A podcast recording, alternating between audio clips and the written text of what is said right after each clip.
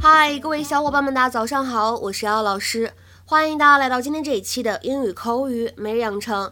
今天的话呢，我们来学习这样几个句子。：Clients waiting for us in my office. We're already late. Let's roll. Clients waiting for us in my office. We're already late. Let's roll. Clients waiting for us in my office. We're already late. Let's roll. 客户还在我办公室里面等着呢，我们已经迟到了，赶紧走吧。Clients waiting for us in my office. We're already late. Let's roll. 首先呢，waiting 这个单词，如果大家练的是 American accent，练美式的话呢，注意当中有一个美音浊化的现象，所以在美音当中呢，这个单词听起来就会变成 waiting，waiting，而后面的 for us。大家可以选择去做一个连读的处理。如果连读的话呢，就会变成 for us, for us. I don't need excuses. I need this lawsuit to go away. Now, who's responsible for the Keith deposition? Uh, well, I don't know, sir. But uh, in my defense, I was told. Take those stupid fangs out, Dale. For starters, it's daytime. Vampires sleep during the day, which you may soon have plenty of time for. I'm sorry, but I was told that we didn't need Keith. Who told you that? I, I, I may have, I may have done that, sir. Well, that's disappointing, but at least Mitchell's new here. Twilight, you're not, so get it done. Meeting adjourned. Clients waiting for us in my office. We're already late. Let's roll. Oh, you've really been hitting the gym. What the hell is that noise? Every time I tried to get out of that costume, I got dragged into another meeting. It, it was the worst Halloween ever. Really, Mitchell? The worst Halloween ever? You had squeaky thighs. I lost a childhood. 今天节目当中呢，首先我们先来说一下什么叫做 Let's roll。这个 roll 本身呢，我们作为动词来理解，可以理解成为滚、 卷这样的动作。那么在口语当中，如果有人说 Let's roll 或者 Let's get rolling，什么意思呢？并不是说让我们滚吧，让我们卷吧，而指的是什么呢？在口语当中用来说想开始做某事儿，或者说哎，我们走吧，我们撤吧这样的意思。It is used to tell another person or a group of people to start leaving a place or start doing something. 比如说第一个意思，我们说表示想开始做某事儿。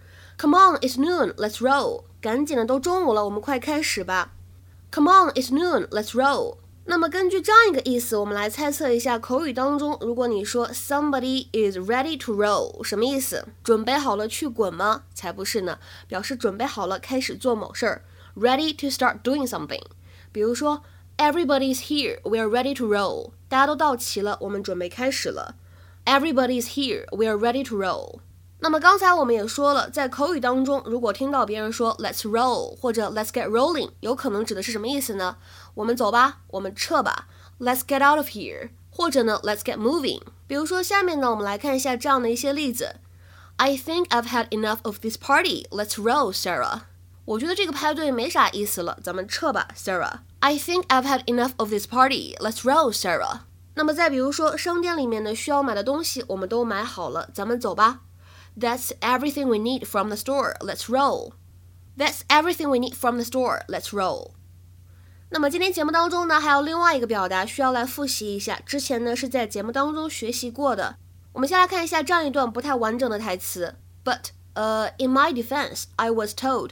但是我要为自己辩解一下，有人告诉我什么什么什么什么。英语当中呢，speak or say something in someone's defense 什么意思呢？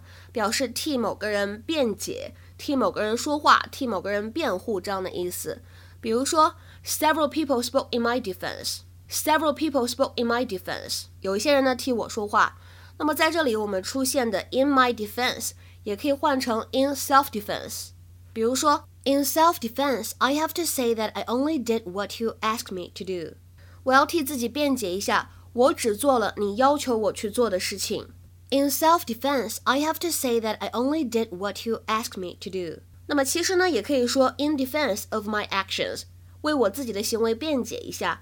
比如说，我们今天呢来尝试翻译下面这个句子，并留言在文章的留言区。All I can say in defense of my actions is that I had little choice. All I can say in defense of my actions is that I had little choice.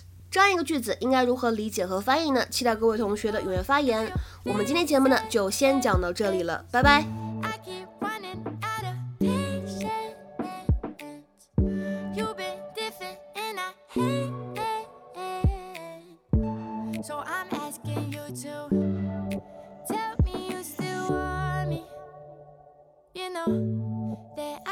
Fucking lonely, alone. So tell me you still want me. You know that I've been spending way too many nights without you.